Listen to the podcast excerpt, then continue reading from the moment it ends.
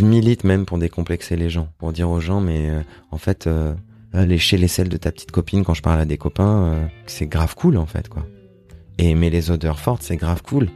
Et pareil, je prends cet exemple-là, euh, l'odeur de, de- des parties génitales qui sont quand même, c'est un, c'est un, c'est à expérimenter quoi. Une vie sans avoir expérimenté les odeurs de parties génitales, c'est un, un petit peu truc. Bonjour ou bonsoir. Vous écoutez Désirez-moi par Monsieur Sophie. Des interviews de personnes sur leur rapport au désir, à la sensualité et parfois leur sexualité. Le spectre des désirs est infini et unique à chaque personne. Ça, ça me fascine. Ces interviews intimes précèdent une séance de dessin et de pose, nus ou plus ou moins déshabillés, dont les illustrations sont visibles sur mon compte Instagram, Monsieur Sophie. J'ai l'immense plaisir de vous présenter Pilou, 35 ans. Un être de lumière qui dépasse les concepts binaires du genre. Elle monte sur scène en robe de sequin, se dévoile sexy et drôle pour le plus grand plaisir du public. Dans cette interview, nous allons à la rencontre des désirs de Pilou. On y parle d'odeurs intimes qui peuvent être un vrai kiff et aussi de l'importance de la sensualité, de domination féminine et de boucaquet inversé à l'urine. Mais au-delà des pratiques et des fantasmes, nous parlons surtout de son désir essentiel d'être vue pour qui elle est vraiment. Merci Pilou pour ton partage. Bonne écoute Bonjour. Euh, quel est ton pronom? C'est euh, en questionnement. C'est quelque chose qui est fluide pour l'instant. C'est ce que je réponds toujours quand on me questionne là-dessus, c'est que j'en suis à un stade où euh, tant qu'il y a de l'amour et de la bienveillance, c'est bien reçu. Donc euh, typiquement, je peux euh, vraiment préférer euh, qu'on me dise t'es beau mec à ah, t'es super bonne ma petite coquine, ce qui me va pas du tout. Il y a un endroit de moi où je me sens valorisé dans des pronoms féminins, mais vu que je me mets genre moi-même, je suis fluide là-dessus. Est-ce que je peux te demander ton genre aussi? Ma psy, à un moment, elle m'a posé cette euh, question fatidique. Elle m'a dit, mais euh, est-ce que tu te sens une femme trans? Et après un petit silence, je lui ai répondu, je me demande où sont mes ovaires. Et euh, la question du genre étant très politique, je sais que je suis, et je le sais depuis longtemps, que je corresponds pas à la définition de ce que c'est un homme. Mais de là à pouvoir te répondre que je suis une femme, c'est un pas que j'ai pas réglé dans dans mon esprit. Donc là, après avoir fait un test de sexualité dans le jeu vidéo South Park, il y a un test de sexualité très poussé et très bien Ah ouais. fait. il y a de cela un paquet d'années, la réponse était euh, gender fluide. Euh, J'ai envie de savoir ce qui éveille ton désir. Ce qui éveille mon désir hmm, de manière très forte, c'est l'odeur. Je suis vraiment très peu attaché à la silhouette normative de la beauté, enfin à la beauté normative euh, qui désigne un type de silhouette, quelques types de silhouettes comme étant la beauté. Et là, pour le coup, c'est même pas une construction politique, c'est je pense que ça m'a jamais euh, stimulé comme tel. Tu peux être euh, gros avec une barbe mal taillée et je peux te trouver sublime et super désirable. Et tu peux être euh, taillé comme une bimbo et je te trouve euh, fadasse, ce qui veut pas dire que j'ai, euh, je pourrais avoir de la- de l'attraction pour une bimbo et être euh, dégoûté par un, un sublime boucher parce que je sais pas pourquoi là ça marche pas. Mais dans la tendance, ouais, ce qui éveille mon désir, c'est pas tant la silhouette, c'est euh, l'odeur dans mon désir physique. Après mon désir intellectuel, c'est le sentiment d'être reconnu. Ouh, c'est un vrai truc ça. Mmh. Reconnu pour ce que je suis. Quand quelqu'un projette du désir sur moi, c'est très compliqué. Je me suis retrouvé pas mal de fois à avoir en face de moi quelqu'un qui me regarde en disant mais comment ça se fait qu'il me parle depuis une heure de ses BD, qui me roule pas une pelle, j'en vois pas les bons signaux quoi. Et en fait moi de l'autre côté je suis là genre j'ai pas le désir de faire euh, le premier pas, de mener la danse. Arrivé à la vingtaine, le sexe à la papa où c'est le l'homme qui euh, engage son désir euh, pour son bon plaisir et tout ça, ça m'a vraiment euh, pff, je suis arrivé à un truc de je ne peux plus. Donc j'ai commencé à être très attiré par la domination féminine Mmh. parce que ça proposait quelque chose de différent pour moi. En plus, ça va toucher à plein d'autres, euh, ça va ch- chatouiller plein d'autres curseurs chez moi, j'imagine. Et qu'est-ce qui éveille mon désir? Bah, de me sentir bien avec quelqu'un, d'avoir eu un vraiment bon moment d'échange où je sais qui j'ai en face de moi. Et je sais que c'est pas quelque chose que je vais questionner après en disant mince j'ai cédé à mon désir physique et en fait euh, il y a une bonne partie de mon mental qui qui comprend pas ce qui s'est passé. Ouais, je vois. Comment tu ressens le désir de quelqu'un d'autre? Comment tu sais que quelqu'un d'autre te désire? Je sais que quelqu'un d'autre me désire quand il me le formule. Genre avec des mots? Ouais. Genre je te veux. Ouais. C'est quoi la formulation la plus sexy ou la plus désirable qu'on t'ait dite? T'as de beaux yeux, tu sais. Non, je sais. je sais pas si j'arrive à la, à la retrouver comme ça, mais ça peut être quelque chose que je partage et je vois que la personne euh, réagit à ce que je dis et on s'aligne sur euh, tout un ensemble de valeurs qui fait que ça crée un espace où le désir peut fleurir pour moi dans de bonnes conditions. Je sais que je vais pas aller planter euh, des fleurs dans une terre aride horrible ou un cactus dans un endroit beaucoup trop humide et que hmm. En fait, c'est aligné. En fait, c'est ce truc-là du désir qui me plaît, c'est l'alignement du désir. Mm. Dans les formulations, c'est des trucs un peu inattendus. C'est, euh, je sais pas, ça peut être justement quelqu'un qui relève quelque chose sur lequel j'attendais pas forcément de compliments. Donc, je sais pas, ma faculté à parler de quelque chose, euh, euh, un trait physique que, auquel je prête pas attention, qui va me parler du poil de mes lobes, de mes oreilles. Je sais qu'il y a une ex comme ça. Elle avait une passion des petits du petit duvet, c'est même pas des poils que j'ai sur le lobe de mes oreilles. Et, et euh, moi, je, je roucoulais carrément quand elle me parlait de mon duvet de mon lobe des oreilles. je me sentais beau. et comment toi, justement, est-ce que t'as l'impression que la façon dont t'es désiré, c'est uniquement euh, par le regard de l'autre? Ou est-ce que toi, il y a des conditions dans lesquelles tu te mets pour te sentir désiré? Bah, je sais qu'il y a des fois où euh, je peux pas répondre au désir de quelqu'un parce que je me sens pas désirable. Mais ça, ça me renvoie à, moi, mon physique, mon état d'esprit à ce moment-là. Et c'est, euh, ça paraît paradoxal de d'avoir aussi autant euh, dit que le la silhouette ne me touchait pas mais il y a un truc de genre si moi je me sens pas bien dans mon corps et c'est pas tellement un truc de silhouette ou de comment je me suis taillé les abdominaux cet été-là ou je sais pas quoi ou au contraire si je me sens tout patapouf ou mais c'est plus une question de forme physique d'énergie physique je sais que quand tu te trimbales du stress, que tu as été assis toute la semaine, que tu t'es pas dépensé, il y a un endroit où euh, t'es pas très connecté avec ton corps, donc t'as pas accès au désir de moins accès au désir de ton corps à ce moment-là. Alors que si t'as fait une semaine des grandes balades, que tu t'es dépensé, bah t'es plus connecté à ton corps et donc t'es plus à même de te sentir désirable. C'est ce qui se passe pour toi du coup. Ouais, moi je sais que ça ça joue pas mal ça. Mon état de forme physique il joue beaucoup aussi. Euh. Et est-ce que ton mental parallèlement à ça, enfin tu il joue? Non, j'ai un, quand je disais tout à l'heure que je me, j'ai un désir d'être reconnu, c'est aussi sur euh, tout un, tout un ensemble de choses et ça passe par euh, l'éducation que j'ai eue, le regard que je porte sur l'éducation. Euh, je sais que si je match avec quelqu'un sur euh, les critiques que je peux faire de, du système scolaire, je me sens plus désirable parce qu'entendu. Ok.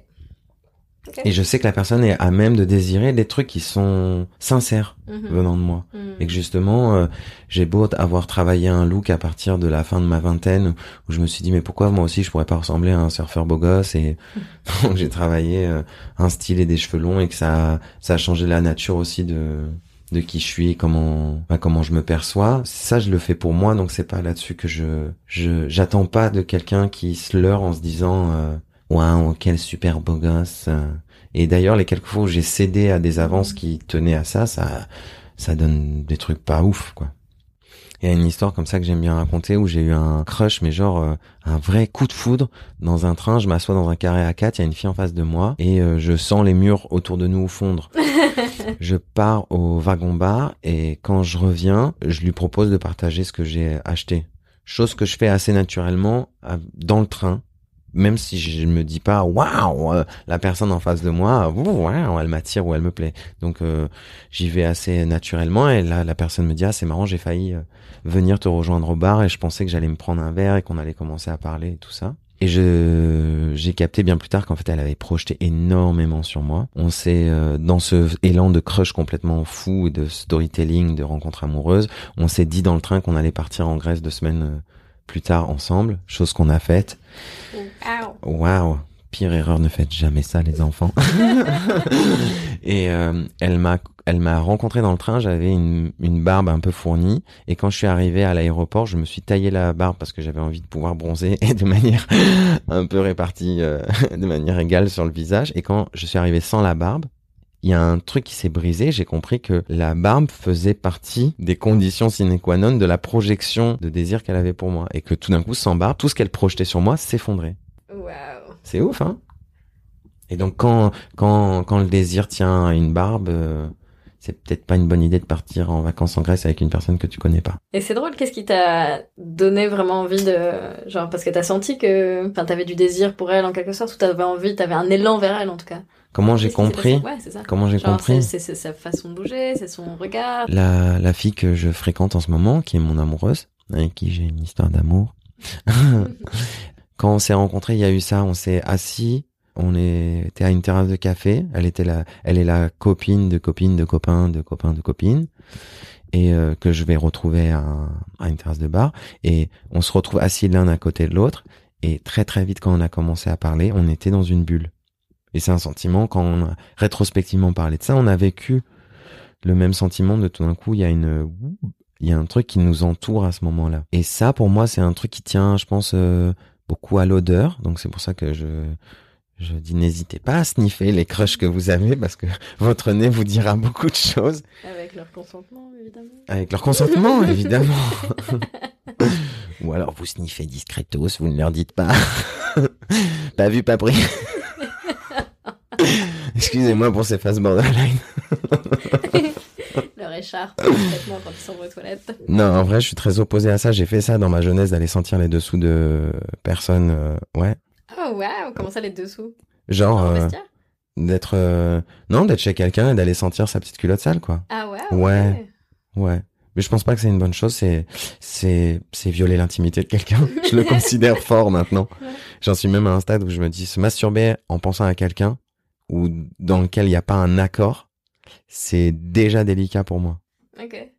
C'est-à-dire que j'ai, je pop dans mon esprit la personne qui dit, tu m'as demandé si j'étais d'accord pour qu'on fasse ça dans ton esprit. Je suis ah oh non, c'est vrai, c'est mal. Et je suis Tout pas excité par le, le truc, ouais. Ah ouais, ok. Mm, mm. Est-ce que du coup, t'as demandé le consentement de certaines personnes pour être dans ta tête pendant que tu te masturbes? Ouais, ouais, ça Ah m'est ouais. déjà arrivé, ouais, bien sûr. Ok, et mis à part ces personnes-là, tu penses pas à d'autres, par exemple? Bon, ah, si, je me suis déjà fait euh, des tous de l'enfer avec euh, ma prof de, mater... de de primaire et des ex et des et des gens croisés une fois dans le métro et Hmm. bien sûr, bien sûr, bien sûr. C'est hyper intéressant ce truc d'odeur aussi. euh. Justement, en général, euh, c'est assez mal perçu. Les gens qui aiment les odeurs des petites culottes et des chaussettes, et, ah, Mm. ça fait un peu vieux pervers euh, chez, chez, chez lui en plus. euh. Enfin voilà. euh, Et je trouve que c'est en réalité euh, un, un désir complètement ok, quoi, en fait. Tant que justement, euh, si euh, tu vis ton désir. euh, tu vois, d'odeur avec quelqu'un en lui demandant est-ce que je peux te sniffer partout? Ou euh, tu vois même euh, en réalité acheter une petite culotte tu vois euh, genre c'est ok en fait Mm, Je- complet. Comment t'as comment t'as exploré Trop décomplexé euh, là-dessus, moi, en tout cas. ok trop bien et comment t'as enfin est-ce que t'as complexé un jour est-ce que t'as décomplexé après ou est-ce que t'as toujours été décomplexé là-dessus?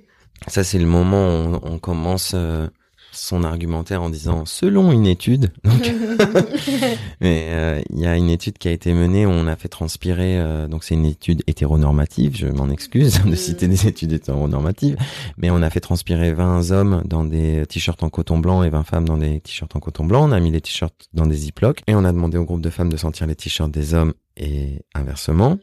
Et donc euh, les participants à cette enquête sont tenus d'ouvrir le zip, de sniffer et de mettre une note d'appréciation de l'odeur. Donc on se figure tous bien.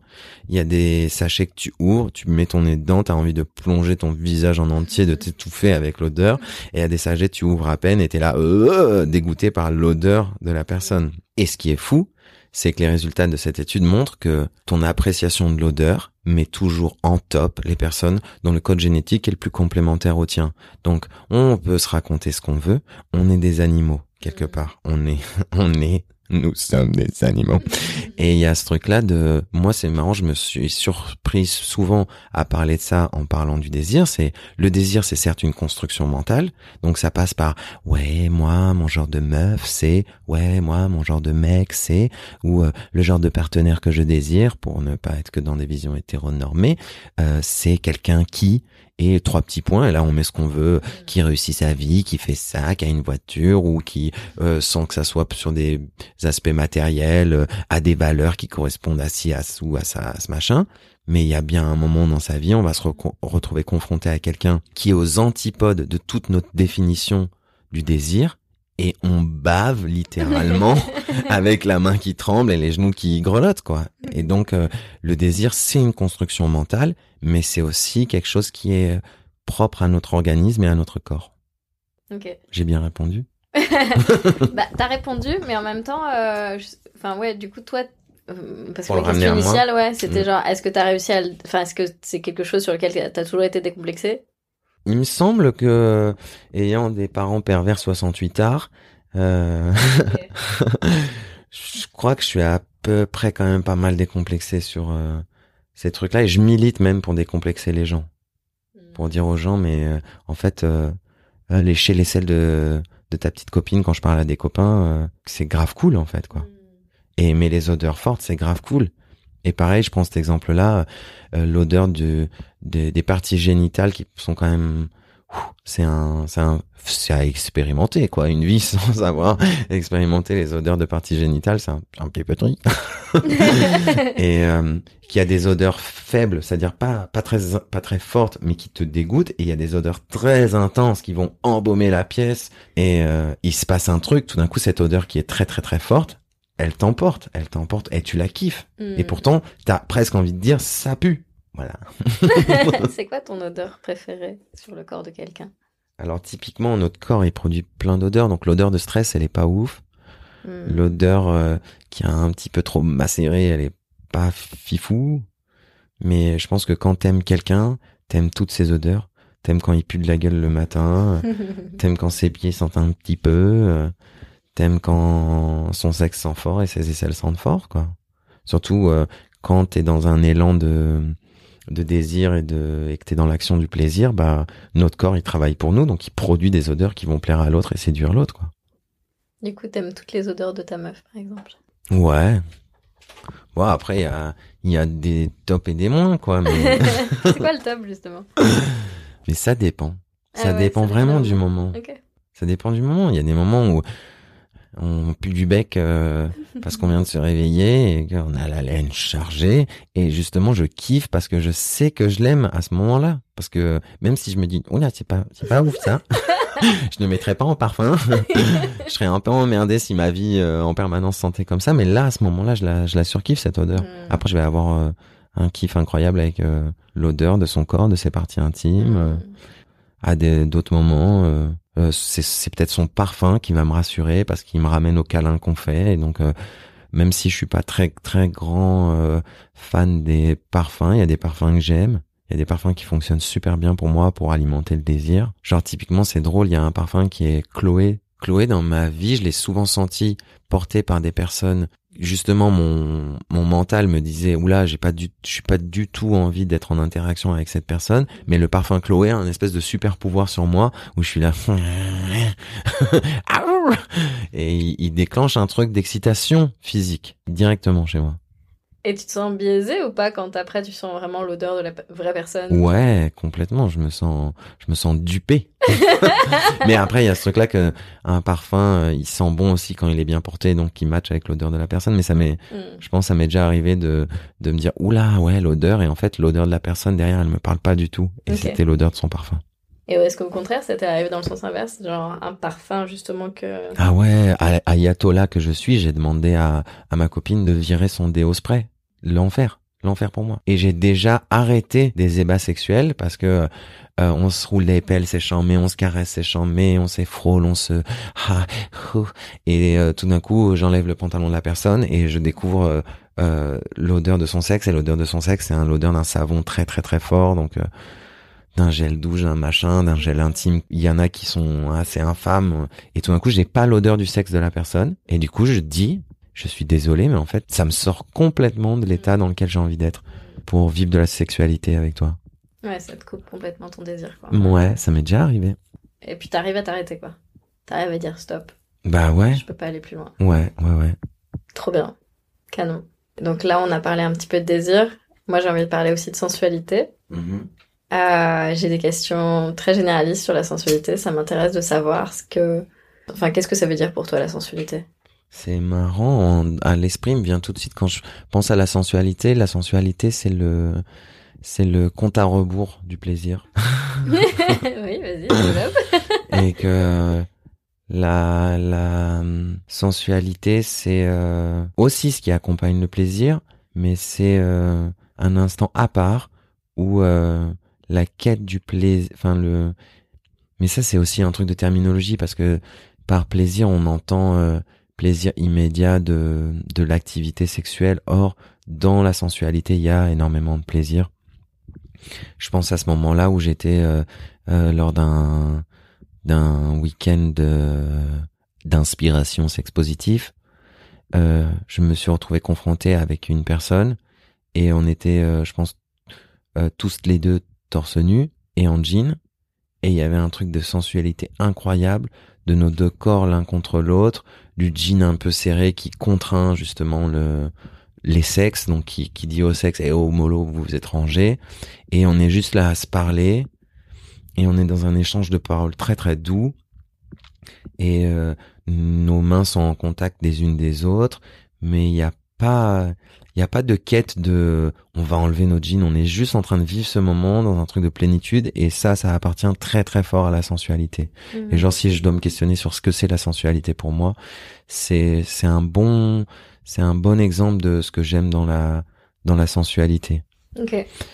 parce que après euh, après de toute façon de sensualité il n'en existe pas une. Il y a un truc de sensualité langoureuse de sensualité de tendresse de est-ce que la tendresse aussi c'est de la sensualité? Est-ce que euh, est-ce que euh, une giga levrette à la sauce euh, film porno californien des années 70 euh, bah pourquoi elle se ferait l'économie de la sensualité? Elle peut être sensuelle. En tout cas, moi, je l'ai vécu comme ça. Je sais que il y a des levrettes qui sont sensuelles et d'autres qui ne le sont pas. Est-ce que dans tes relations intimes, ouais, je dirais dans tes, enfin quand je dis relations intimes, c'est plus dans des moments de sexualité ou de pré-sexualité, je pas comment appeler ça. Euh, Est-ce que t'en as besoin? Est-ce que c'est important? Est-ce que c'est pas si important? Est-ce que la sensualité est importante? Ouais. Est-ce que la sensualité Qu'est-ce est que c'est la sensualité déjà? Bah dans le sensualité, il y a le mot sens, donc c'est le rapport que tu entretiens avec tes sens à ce moment-là. Donc euh, en effet, euh, stimuler ton regard, stimuler ton nez, stimuler ton goût, euh, toutes ces choses-là, c'est de la sensualité. Et euh, c'est vrai que j'ai parlé de ça sous une forme de présexualité, mais c'est justement pour pouvoir détacher la sensualité de la sexualité. C'est pas que ça se joue avant ou après ou ça se joue tout le temps la sensualité, mais c'est pour euh, dans mon esprit euh, avoir un marqueur qui me dit euh, tu peux faire de la sexualité sans, sans sensualité, tu peux, mais c'est idiot d'en d'en faire l'économie, mais ça peut arriver et à l'inverse quelque chose qui euh, sera raconté comme un moment de sensualité pur et dur où tout le monde va dire ah c'est très sensuel, ben en fait ça peut être un moment hyper sexuel. Mmh, aussi. mmh. Je nous ai perdus ou pas? Euh, non, tu les as pas perdus, c'est intéressant, mais je veux savoir si pour toi c'est important. La sensualité? Ouais. Ouais, la sensualité, c'est fondamental. bah, je crois bien que c'est fondamental, la sensualité. Enfin, sinon, sinon, c'est plus de la sexualité, c'est du sport, là, c'est la sexualité. C'est vrai. C'est super fatigant de faire de la sexualité. On se fait des crampes, euh, on a mal à la mâchoire, on oublie de respirer. euh, C'est tout comme le tapis de course, quoi. c'est l'enfer, la sexualité sans sensualité. Intéressant. Et justement, comment tu définis ta sexualité aujourd'hui? Ma sexualité, je je- j'entends pas la question parce que ma sexualité, elle dépend de qui y a en face de moi. Donc, euh, j'ai pas envie de reproduire des choses. Je suis pas dans une quête de reproduire euh, quelque chose qui m'a plu une fois. Il y a des trucs qui marchent très bien chez moi, ça j'en suis conscient. Donc, euh, si je vois que ça marche pas très bien dans l'exploration avec quelqu'un, hop là, mon cerveau il me dit mais si le raccourci là, tu sais bien. la personne, elle s'assoit sur ton visage, poup poup, on a fait notre affaire et tout, et c'est très facile. Mais euh, c'est pas forcément là que je vais être satisfait ou ou prendre le plus de plaisir ou ou quoi que ce soit. Donc euh, ma sexualité, elle est elle est heureuse quand elle est euh, elle est dans la communion et dans l'échange quoi. C'est que tout d'un coup, il y a des personnes je pouvais passer une demi-heure à mordiller la pointe de leurs petits coussinets d'orteils et de doigts de pied et c'était genre so fucking exciting. Il y a des personnes euh, où il fallait que j'ai la culotte de l'autre personne dans la bouche pour me sentir dans le bon mood. Euh. donc la sexualité, elle se vit en fonction de de qui t'as en face, quoi. Hmm. Beaucoup, beaucoup, beaucoup. C'est ça même que je trouve hyper cool avec la sexualité, c'est que c'est que c'est en fait un champ d'exploration de tous les possibles. Et c'est pour ça que c'est génial de, de faire de la sexualité avec différentes personnes, c'est que on se rend compte que une personne ne peut pas répondre à tous tes besoins. Je sais pas si c'est bien de parler de besoins de sexualité, besoins sexuels, mais à tous tes désirs sexuels en tout cas. Du coup, ta sexualité est plutôt ouverte. Ma sexualité est super open. Elle est super open. Je peux être attiré par euh, des hommes, des femmes, des des gens qui savent pas trop, euh, des vieux, euh, des jeunes, je pense pas. En réalité, tu vois, euh, c'est pas trop un, endroit où j'ai envie de parler de sexualité ou quoi. J'ai des questions qui me viennent, mais à moins que t'aies vraiment envie de dire certaines choses sur euh, la sexualité, on, peut y aller, mais... L'urophilie Ok, on va en parler, justement, d'accord Vu que tu veux en parler. Alors, après, j'ai une question pareille en termes de mots. J'ai utilisé le mot fantasme, mais c'est pas un mot forcément sur lequel je suis hyper à l'aise. Euh, mais j'en ai pas d'autres de mieux pour l'instant euh, pour euh, poser cette question, c'est est-ce que tu as des fantasmes? Et est-ce que tu essayes de les réaliser ou est-ce que c'est des choses que tu gardes dans ta tête? Moi j'ai des, des fantasmes assez durs à mettre en place. quoi. Déjà ça a commencé à la vingtaine quand tout d'un coup j'ai compris que j'étais attiré par la domination féminine mm-hmm. parce que j'avais... après de longues histoires romantiques, j'ai eu une, une histoire... Enfin c'est pas qu'elle était pas romantique, mais dans la vision euh, normative euh, romantique, euh, hmm. tout d'un coup, je rencontre quelqu'un qui et c'était la première fois que j'avais du désir pour une personne comme ça, qui était capable de me me dire tu fais ça, on va pas s'embrasser parce que on n'en est pas là et que pour elle s'embrasser ça appartenait à un, à une intimité très très très profonde de, mmh. de sentiments amoureux et on n'en était pas là. Par contre, on s'est on s'est éclaté euh, sexuellement et elle était très très maître de ses désirs. Et donc moi j'étais très soumis à ses désirs. Mmh elle, elle ne connaissait pas du tout la culture euh, BDSM et donc la, les dominatrices, donc elle ne se percevait pas du tout comme ça, mais euh, elle en avait tout le caractère et donc ça après euh, j'ai découvert du porno avec des femmes dominatrices et ça ça a mhm. déclenché un fantasme très très très très très fort chez moi de vouloir être dans la soumission avec des femmes dominatrices. Et de ma tout jeune vingtaine, je ne trouvais personne autour de moi avec qui explorer ça. Et donc je me suis tourné vers la prostitution, ce qui a été un truc hyper mal vécu. Malheureusement, je pense que de toutes les expériences avec des prostituées dominatrices, il y en a une que j'ai très bien vécu. Le reste, c'était euh, j'avais l'impression de d'avoir vu un mauvais film de Gaspard Noé en gueule de bois euh, après avoir mangé des fruits de mer pas, pas frais enfin pas bien quoi pas pas cool du tout en termes de ressenti d'expérience. tu l'as fait beaucoup de fois? De aller voir des prostituées dominatrices quand même, pas mal, ouais. Mhm. Ouais, ouais, c'est peut-être, je pense, plus d'une dizaine de fois. Ouais. Je raconte pas le budget en plus. Ouais, je me pose. Terrible. Et en plus, tu te confrontes à des scénarios terribles, c'est-à-dire que tu te confrontes à des, des gens qui sont pas dans la prostitution voulue, des trucs. Euh... Okay. Quand t'explores la prostitution, quand t'es un jeune mec, c'est terrible. Hmm. Terrible, terrible, terrible. Ça peut, pardon, être terrible et l'injonction à être ok à profiter de la prostitution, je dis bien profiter, elle est très forte chez les mecs. Il y a un truc de, de si t'es un mec, tu peux, tu, tu dois presque être capable de, de, d'être content de te payer une pute, quoi. Alors que moi, c'est quelque chose, en fait, qui était pas fait pour moi.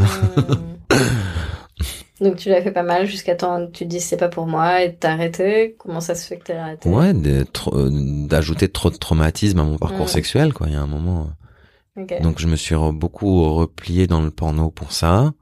J'ai continué de vivre euh, un type de sexualité euh, plus vanille, on va dire, avec toujours ce, bah avec une frustration de pas pouvoir explorer plus ça, quoi. Hmm. Et la frustration, elle a fait naître des désirs de plus en plus euh, forts. Et la frustration, en plus, j'ai un regard, je fais une parenthèse dans mon esprit digressif, c'est que la frustration sexuelle, pour moi, elle est la transposition d'une frustration qui est bien plus large. Très souvent, on pense être frustré sexuellement parce qu'on n'accepte pas des frustrations qui sont d'ordre beaucoup plus complexe à détricoter. Et donc, on, notre cerveau va nous dire, va nous proposer une solution très simple.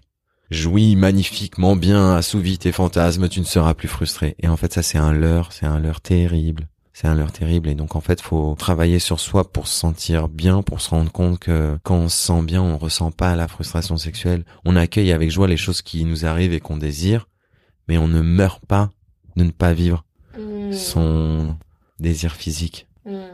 et je sais que c'est très euh, dévalorisé et que c'est très touchy mais le la misère sexuelle même si ça doit pas du tout être un argument à certains moments c'est quelque chose qu'il faut je pense, prendre en compte sérieusement. C'est qu'il y a des gens qui n'ont pas accès à la sexualité mm. et de et de ne pas pouvoir avoir accès à la sexualité, ça crée du tort.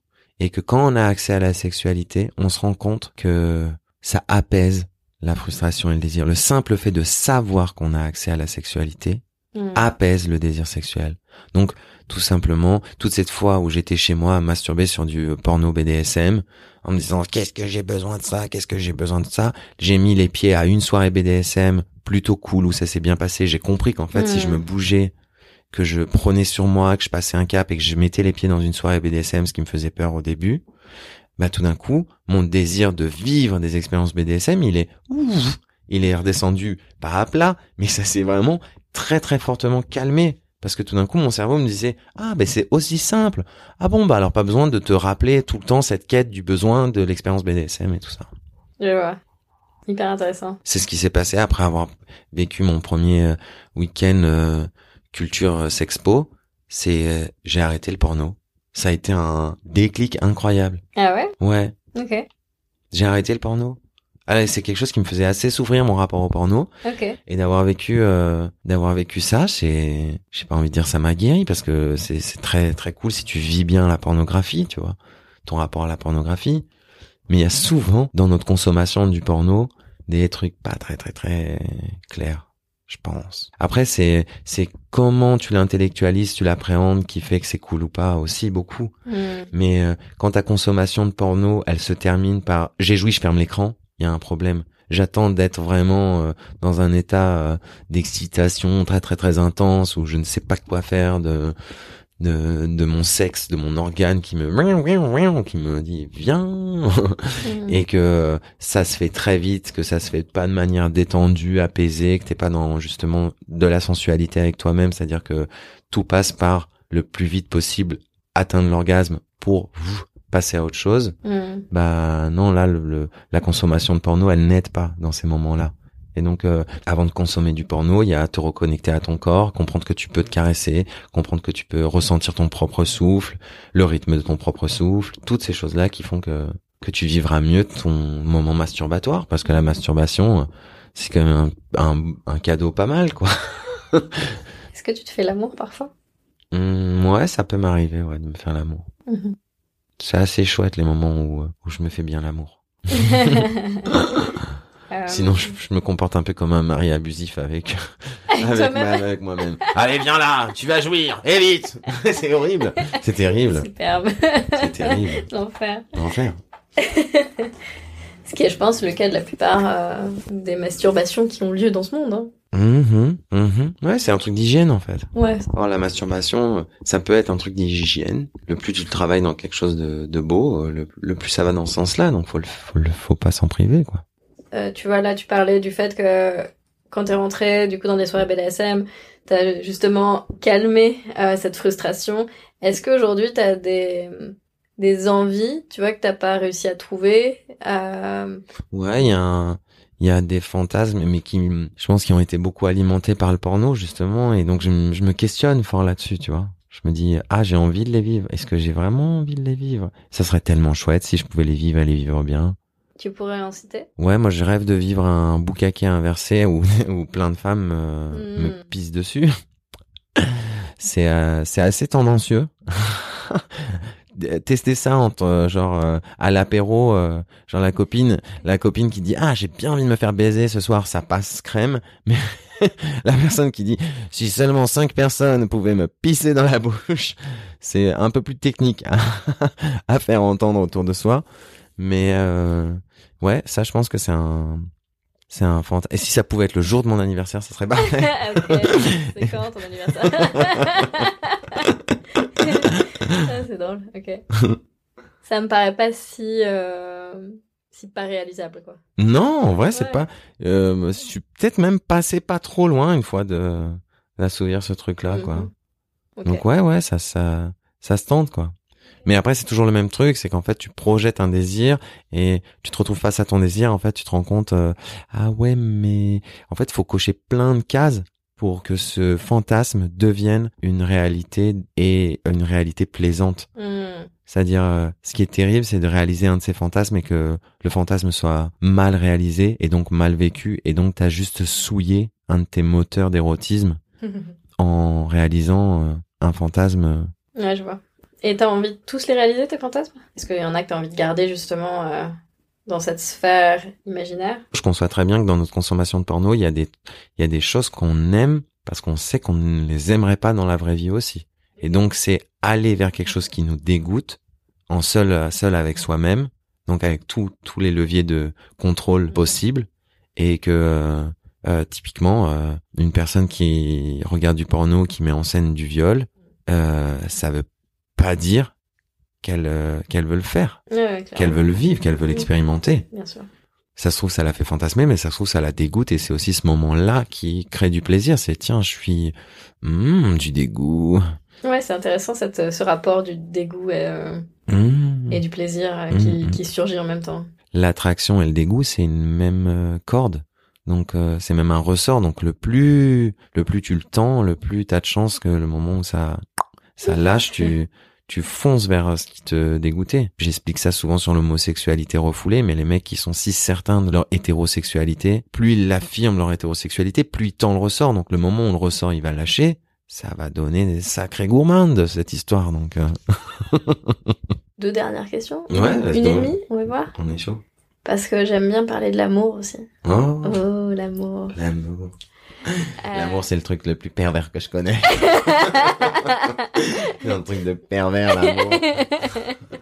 Là, j'en suis à un point dans ma vie où euh, euh, je trouve que la projection amoureuse, c'est assez pervers. Oh, la projection amoureuse, Ouais, la projection amoureuse. mais l'amour en soi. L'amour en soi, l'amour, c'est la plus belle chose. Il y a que la, en fait, il y a, il y a que l'amour. Si je voulais dire une phrase vide de sens, je dirais euh, l'amour est la seule chose réelle dans notre existence. Et on espère que l'amour gagne toujours. Mhm. Enfin, moi, j'espère que l'amour gagne. Hmm. Je suis un grand défendeur de l'amour. Mhm. Est-ce que dans tes rapports euh, sensuels et sexuels, est-ce que c'est important d'avoir des notions d'amour? Ouais, Est-ce que c'est obligatoire? Ouais. C'est obligatoire, je sais pas, mais c'est nécessaire pour que je, je vive bien le moment, ouais. ouais. Il faut que quelque part, je me dise j'aime cette personne. Ou au moins, j'aime telle et telle et telle chose chez cette personne. Ok. Et que je puisse avoir un- une prise réelle sur ce que ces choses sont. Donc, typiquement, pas des choses de projection amoureuse, de me dire cette personne est formidable, elle comblera tous mes désirs et grâce à elle, je serai quelqu'un de mieux. C'est, pas une, c'est pas une prise réelle, ça, ça veut rien dire. Mais plus, euh, j'aime sa voix, j'aime son rire, j'aime son regard sur les choses, j'aime son regard sur moi, j'aime des choses sur lesquelles il y a plus de prise. Mhm. Et je me sens assez enclin à aimer les gens. Ok. Ouais. Ça n'a pas toujours été le cas? Si. Ok. Toujours aimer les, les gens, moi. Il y a des gens qu'instantanément j'aime pas comme tout le monde, mais j'ai quand même une, ouais, je suis souvent enclin à aimer les gens. Qu'importe. Ok. Est-ce que ces élans, enfin je sais pas si c'est des élans, mais est-ce que t'as déjà eu des élans d'amour qui ont fait peur? Ah! Oh oui, oui, oui. Moi, j'ai déjà été dans les, dans l'expression amoureuse qui a, Peut-être que c'était pas une bonne idée d'écrire son nom en lettres de flamme en bas de son immeuble. Ok. je pense que je me suis rendu coupable de, de trucs comme ça, ouais. Après, il y a, y a des trucs terribles. euh, C'est au moment de la, de la rupture de continuer à signifier l'amour qu'on a pour la personne. Je pense que c'est un truc très vicieux ou pervers. Mais c'est un truc pas cool. Hmm. C'est pas cool de faire ça. Enfin, de le signifier. De dire à quelqu'un je t'aime quand il y a une rupture, c'est pas ouf du tout. signifier, je pense que signifier son amour pour quelqu'un, c'est justement prendre soin de soi et se faire du bien, et c'est là que tu signifies à l'autre euh, plus d'amour. Ok. Typiquement, euh, t'as eu une relation compliquée avec un ex ou une ex. Ce qui peut te faire le plus de bien, c'est, enfin moi, je vais dire, ce qui me ferait le plus de bien, c'est de le savoir ou de la savoir heureux, Mm. heureux ou heureuse. C'est ça l'amour finalement. Moi, je suis assez partisan de ça. Mm. Avec ma copine, elle me demande, euh, quand on parlait du cadre de notre relation, elle me demande, mais qu'est-ce qui pourrait te blesser, qu'est-ce qui pourrait être truc, où est-ce que tu aurais de la jalousie, des, des penchants possessifs? Et je lui ai dit de manière très sincère, et je l'ai éprouvé, donc je le ressens comme quelque chose de sincère en plus, je lui ai dit, moi ce qui compte, c'est que tu le vives bien. Je lui ai dit, je serais assez saoulé que tu vives quelque chose avec quelqu'un qui ne te fasse pas du bien, qui t'apporte pas du bien Mm. à partir du moment où tu viens me raconter, mais j'ai vécu ça, oui, ça va, ça va titiller un peu mon ego, je vais pas me mentir, mais je suis très très très ok avec le titillement, que ça, ça me tiraille pas, et je vais plutôt, ah, exulter de la joie et du bonheur pour, pour elle. Parce qu'en plus, j'ai cette, beaucoup ce truc-là de, de plaisir par procuration. Ok. Ouais, en fait, de toute façon, ça se, ré- ça se répercute euh, sur votre relation. et- Ah ouais, hyper, euh, Bien sûr. Bien sûr, bien sûr. Mais c'est toujours délicat de faire rentrer quelqu'un dans une dynamique, tu vois, en fait, c'est un peu ça. C'est genre, en fait, est-ce que cette personne apporte du bien à, Ah, cette personne, et Mm. du coup, à notre relation, comment ça l'impacte, etc. hum, hum. C'est très délicat, quoi. J'ai pas de, j'ai pas de question de fin, mais est-ce qu'il y a des choses que t'as- pas dites que t'aurais aimé dire? Je pense que si je deviens une femme, je deviens une, une, une, une butch. J'adore. C'est vrai, c'est vrai. Je pense que c'est, c'est plutôt le mec en moi qui est très folasse. Mm. C'est marrant, c'est que mon côté yang est très yin et mon côté yin est très yang. Mm. Coucou oui, souvent, souvent j'observe que quand on dit moi jamais je ferai ça, souvent ça arrive bientôt. c'est un vrai truc. À chaque fois que je me suis entendu dire ah non mais moi jamais je ferai ça, ça arrive. Ça, it's coming. Genre, tu- Ça fait tu son chemin. En général ou dans la sexualité ou Les deux, les deux, Ouais. les deux. Vraiment dans et la sexualité et en général dans son rapport à soi, dans tout. euh, À chaque fois que j'ai entendu des gens, ah mais moi, mais alors tu peux parier que jamais. Je suis là, ah bah c'est en fait, en fait c'est en train d'arriver dans la zone de ton cerveau et ça va passer la, la porte dans pas longtemps. Tu l'en, t'entends les pas arriver. comme en bagnole quand tu t'essayes d'éviter un truc, en fait, tu, tu te le prends. Exactement. ouais. Euh, et ça t'est arrivé récemment ou ça t'est, tu penses à... Bah là dans mon euh, dans mon exploration de genre et de représentation du genre en fait surtout parce que sur la question de genre il y a un truc euh, qui est encore très intime c'est que je me sens femme il y a une partie de moi qui se sent femme très fort donc euh, waouh ça c'est un truc euh, c'est le sujet d'un autre podcast. Mais euh, dans mon exploration de l'expression de genre et de cette certaine vision de cette vision assez précise de, la féminité à chaque fois que j'ai dit jamais ça arrivait. Donc c'est non c'est cool j'aime bien porter des robes mais je pense que je je je vais pas me maquiller boum c'est arrivé non mais moi je mettrais pas de de vernis à ongles ça fait rocker c'est pas trop mon délire boum c'est arrivé à chaque fois que j'ai formulé je ne vais pas Hmm. c'est arrivé Avant de qu'on enregistre, tu t'es mis euh, du liner sur les yeux. Mhm. Euh, pourquoi? Euh, parce que le maquillage est un moment de de réflexion sur soi-même pour moi et je pense que c'est très très mal d'avoir euh, privé les petits garçons du maquillage parce que apprendre à relâcher les traits de son visage, à se regarder et à penser la parure qu'on va porter pour euh, euh, s'adresser au monde, c'est un c'est un truc trop important. Alors bien sûr, on se taille la barbe quand on est un mec, on fait ces trucs-là, mais le trait de pinceau sur le visage, c'est un exercice euh, de bien-être euh, que je trouve trop cool. Et en plus, ça me permet de mentaliser ce que je suis prêt à exprimer aussi, que je cache, Mmh. que j'ai caché pendant tellement d'années. Ok. Et alors c'est formidable dans, dans cette expression-là. Il y a les gens qui maintenant euh, me voient porter des robes avec euh, du maquillage, qui me connaissent depuis longtemps, qui disent ah bah ouais, c'est logique.